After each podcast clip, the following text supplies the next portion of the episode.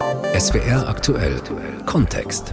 Die Leipziger Buchmesse zum zweiten Mal abgesagt. Die Buchhandlungen gerade mal wieder geschlossen.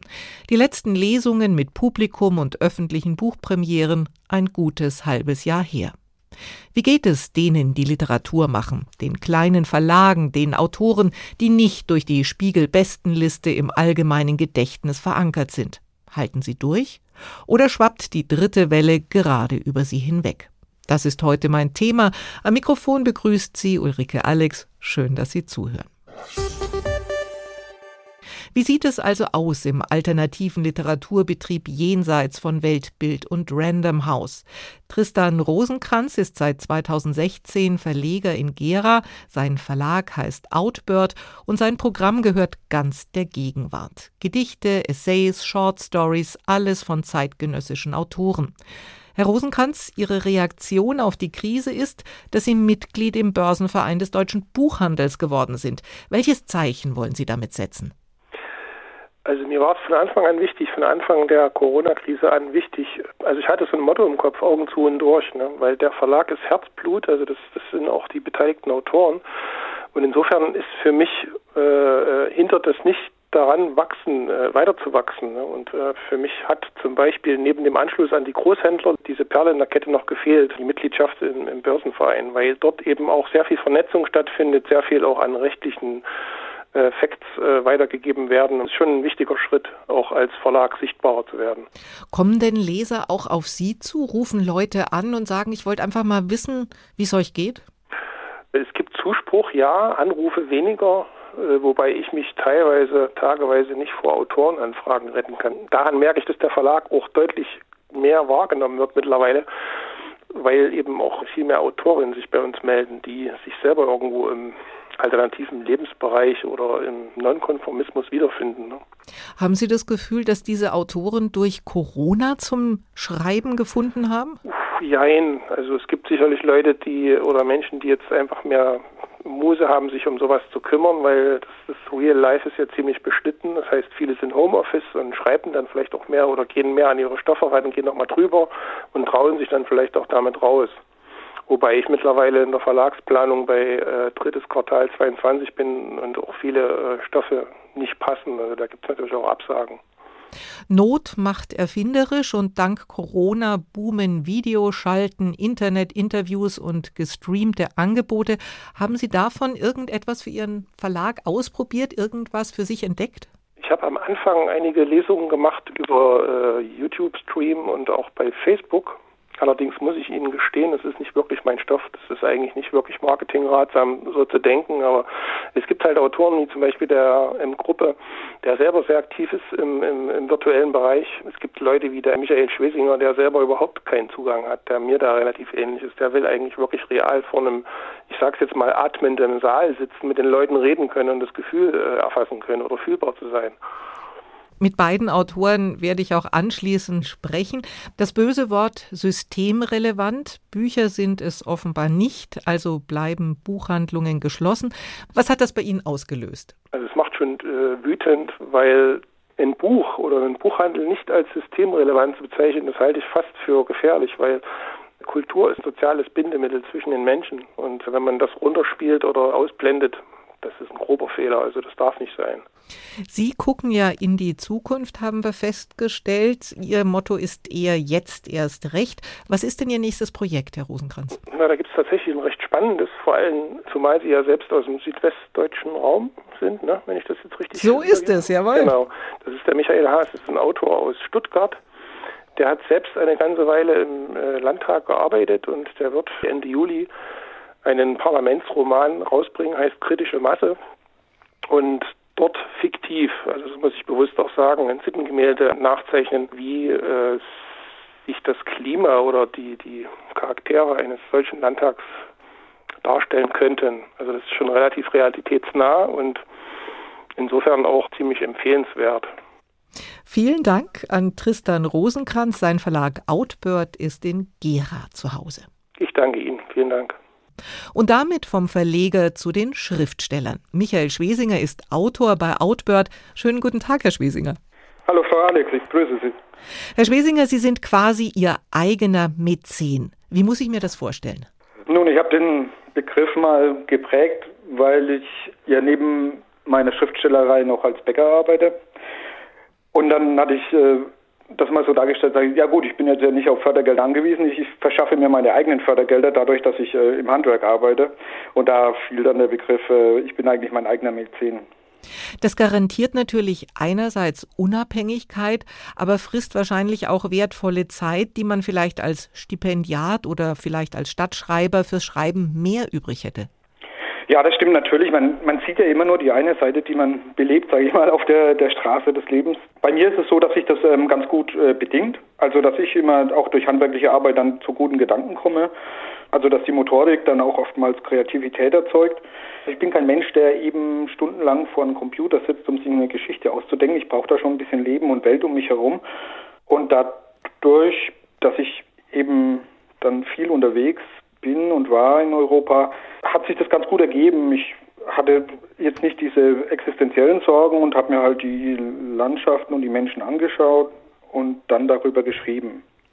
Sie sind eine Art moderner Reiseschriftsteller. Sie haben es angedeutet, immer unterwegs, nicht in der eigenen Backstube, sondern Sie arbeiten dann tatsächlich in Spanien, in Norwegen oder auch in Irland. Hätten Sie da eine irische Erinnerung für uns? Ja, ich habe vielleicht ähm, was Kurzes, das hatte ich 2013 geschrieben, als ich ähm, das erste Mal in Irland, in Südirland, in Cork gearbeitet hatte. Und da bin ich eben auch in meiner freien Zeit immer viel rumgereist und hatte dann so Spots aufgeschrieben, so kurze Impressionen. Und vielleicht ein kurzer davon, der da heißt Irgendwo in Clare. Der Laden hieß Hillbillies und war die einzige Kneipe weit und breit. Sie trug einen blauen Minirock mit weißen Punkten und mixte ihren Hennessy in einer straighten 1 zu 1 Mischung im Pintglas mit Sprite. Als von der Theke das Zeichen für die letzte Runde kam, orderte ich schnell noch zwei Pints und sie meinte, a well-balanced man has a pint in each hand und zwinkerte mir dabei verführerisch zu. Ich fragte mich, ob ich langsam alt wurde oder ob sie mit ihren gut 80 Jahren einfach verdammt jung geblieben war. Das ist einfach eine klasse Geschichte, gut beobachtet und man sitzt eigentlich direkt mit am Kneipentisch. Das hat Corona jetzt aber alles ausgebremst. Sie können nicht mehr unterwegs sein. Was macht das mit Ihnen? Das macht natürlich sehr viel mit mir jetzt. Also mein Business war ja in doppelter Weise sozusagen, wenn man jetzt auch äh, Literatur als Business betreibt, äh, auf Reisen und äh, internationale Kontakte und angelegt. Also ähm, hebelt einen das natürlich schon ganz schön aus. In Ihren Büchern, wir haben gerade einen kleinen Eindruck gewonnen, da findet sich viel Humor, viel Sinn für absurde Situationen. Gibt es für Sie auch einen absurden, einen humorvollen Aspekt an Corona? Ja, natürlich muss man auch. Also für mich ist Humor immer ein Lösungsmittel, sage ich mal. Anders als jetzt Zynismus oder Sarkasmus ist es etwas, um auch eine gewisse Tragik zu verarbeiten. Von daher hat für mich Corona auch genauso Humor, ohne dass man jetzt äh, sagen würde, äh, man würde nicht äh, das, das Leid sehen oder so, dass Menschen da auch widerfährt und so. Für mich ist es auf jeden Fall immer ein Mittel, ähm, auch Menschen ohne Verachtung zu spiegeln. Sie sind auch viel normalerweise auf Lesereisen unterwegs. Der unmittelbare Kontakt mit den Lesern ist Ihnen wichtig, fällt aber jetzt leider weg. Haben Sie alternative Wege entwickeln können? War beim Computer irgendwas dabei, was das so ein bisschen ersetzen konnte? Ja, ich muss sagen, ich habe an meinen an Lesungen allgemein immer geschätzt den Kontakt mit Menschen. Von daher sind diese Internetformate zu großen Teilen für mich jetzt nicht geeignet. Also ich kann mich nicht vor den Computer setzen und woanders sind dann Leute und dann tut man so, als wenn man eine Gemeinschaft bildet, die man halt meines Erachtens da nicht bildet. Natürlich muss man also auch, je länger es auch dauert, auch äh, versuchen, dass man andere Wege findet. Also ich finde zum Beispiel ein Podcast ist was, was ich machen kann. Also was ich für mich persönlich, wo ich auch sage, okay, da fühle ich mich wohl, da sitzt mir ein Mensch gegenüber und wir äh, diskutieren über Literatur. Grundsätzlich sind es halt alles äh, irgendwie Ersatzdrogen. Also es ersetzt keinen Kontakt zu, äh, zu Zuhörern, es ersetzt nicht die Gespräche, die ja auch manchmal in, ähm, sag ich mal, der Mensch ist ja mehr als, äh, als jetzt diese Oberfläche, die, äh, die dargestellt wird. Und äh, da, jetzt bin ich seit 2005 lesungsmäßig unterwegs und äh, ich kann das gar nicht alles zählen, wie viele tolle Gespräche und auch wie viele Freundschaften da entstanden sind in dieser Zeit.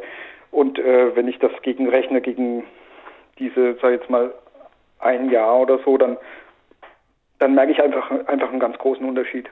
Und äh, für mich ist es auch okay, das auszuhalten, aber ich äh, bin auch nicht bereit, da den Schritt zu gehen und zu sagen, ähm, ja, dann machen wir halt alles online oder so. Für Sie als Schriftsteller ist die Pandemie ein Thema, über das Sie schreiben wollen, oder nimmt das Ganze sowieso so viel Raum ein, dass Sie überhaupt nicht drüber schreiben wollen? Nee, man ist auch zu nahe dran, habe ich das Gefühl. Also ich kann nicht richtig drüber schreiben, da fehlt mir auch ein bisschen die Expertise. Also man ist natürlich von unglaublich vielen Nachrichten umgeben.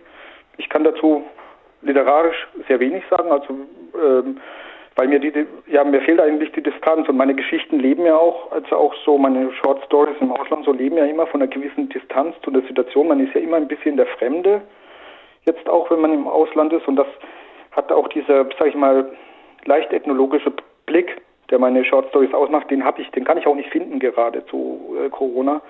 Und ähm, da habe ich das Gefühl, ich bin jetzt zu nahe dran, jetzt auch wenn ich mir, jetzt, da habe ich ganz andere Probleme, da überlege ich mir, ja, was kannst du jetzt mit der, äh, mit mein, mein Sohn ist jetzt dreieinhalb Jahre alt und äh, äh, pff, da überlege ich mir eher, in welcher Welt äh, wird er groß, aber ich finde keine Antworten darauf. Corona macht manchmal auch sprachlos. Der Autor und Reisende in Sachen Gegenwartsliteratur Michael Schwesinger war das. Herzlichen Dank. Ja, gern geschehen. Danke für das Gespräch. Eins für Renate. Renate war in diesem Kaff jedem ein Begriff. Denn hier fallen die Menschen besonders auf, die nicht konform sind. Und jeder kannte die Trinker und Verrückten mit Namen. Und jeder kannte ihre Geschichten. Und über jeden dieser Trinker und Verrückten kursierten mindestens vier verschiedene Geschichten. Und ich bin mir nicht sicher, ob ich hier die richtige Geschichte über jene Frau erzähle, die alle nur die olle Renate nannten. Ein Gedicht von M. Kruppe, der Mann ohne Vorname. Er ist ebenfalls Autor beim Outbird Verlag und es war nur eine kleine Kostprobe. Er ist Verfasser von wilden Gedichten und darüber hinaus auch Rezitator, Moderator und ja, auch Radiomacher. Schönen guten Tag. Hallo. Herr Kruppe, jede Menge Energie mit all Ihren Talenten immer unter Strom und jetzt ausgebremst. Was ist Ihr Impuls? Schockstarre oder nochmal eine Schippe drauflegen?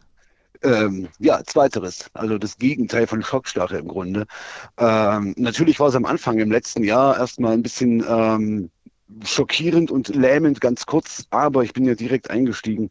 Wir haben die Corona-Zeit, also den ersten Lockdown im äh, Mai genutzt, um ein riesiges, großes, äh, weltweit einzigartiges Festival, Online-Festival zu organisieren. Also äh, zwei Leute und mich dazu. Das Darkstream Festival. Und da habe ich gemerkt, klar, Internet, das ist jetzt, ähm, die neue Zeit muss genutzt werden. Also Projekte umverlegen einfach. Nicht, nicht rumheulen, nicht stehen bleiben, sondern jetzt erst recht. Draußen schreiben, in Kneipen, die Menschen beobachten, sich treiben lassen, all das geht ja aktuell nicht. Was macht das mit Ihnen als Dichter? Müssen Sie sich da auch umstellen? Ja, das auf jeden Fall. Also ich schreibe seither recht wenig ähm, wir kleckern immer mal so das ein oder andere, gereimte, humoreske Gedicht aus den Fingern, indem ich auch die Corona-Zeit zum Beispiel auf die Schippe nehme. Ähm, die veröffentliche ich dann meistens bei Facebook oder auf meinem Steady-Account. Ähm, weil genau das fehlt. Es fehlt die Kneipe, es fehlt das Draußensein, es fehlt das Reisen, ähm, neue Menschen kennenlernen, neue Gegenden, Umgebungen kennenlernen und natürlich das Beobachten. Ja. Kontaktbeschränkungen, keine Lesungen. Wie halten Sie trotzdem den Kontakt zu Ihren Lesern, zu den Leuten, die Sie gerne lesen, die interessiert sind, was Sie gerade machen? Ja, den indirekten Kontakt halte ich natürlich vorwiegend, also zu 95,9 Prozent äh, übers Internet. Gerade habe ich mit Michael Schwesinger gesprochen. Für den ist das Internet gar nichts, hat er gemeint. Mhm.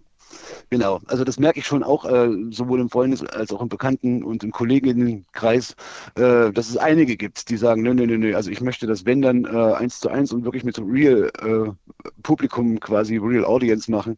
Ähm, ich kann das durchaus nachvollziehen, weil das natürlich was ganz, ganz anderes ist, im Netz zu lesen, ähm, wo dann natürlich über Kommentare oder über so Likes oder so ähm, Feedback kommt. Aber wenn man vor richtigen und echten Menschen sitzt, kommt man ins Gespräch. Man kommt, äh, also spürt die Interaktion wesentlich wesentlich deutlicher.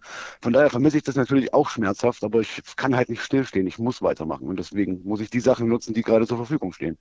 Sie haben gesagt, Sie schreiben auch über Corona. Corona ist für Sie ein Thema. Sie haben nicht das Gefühl, es ist zu nah dran, man hat, hat nicht genug Abstand, um drauf zu gucken? Nee, das Gefühl habe ich äh, gar nicht. Man ist natürlich mittendrin, aber wenn ich jetzt in der Kneipe sitze und über Menschen schreibe, äh, die da sind, dann bin ich ja auch mittendrin. Dann habe ich natürlich eine andere Sicht, das ist ganz klar.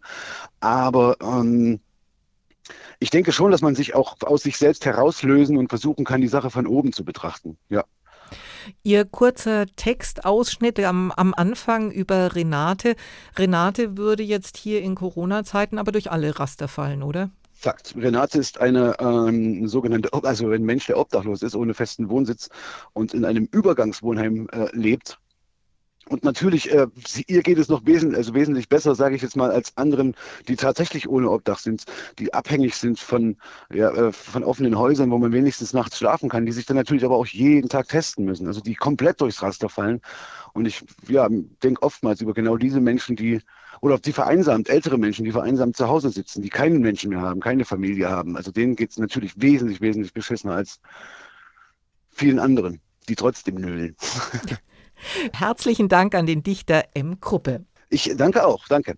Und das war SWR aktuell Kontext zum Thema Wie heftig trifft Corona den alternativen Literaturbetrieb? Danke fürs Zuhören, sagt Ulrike Alex.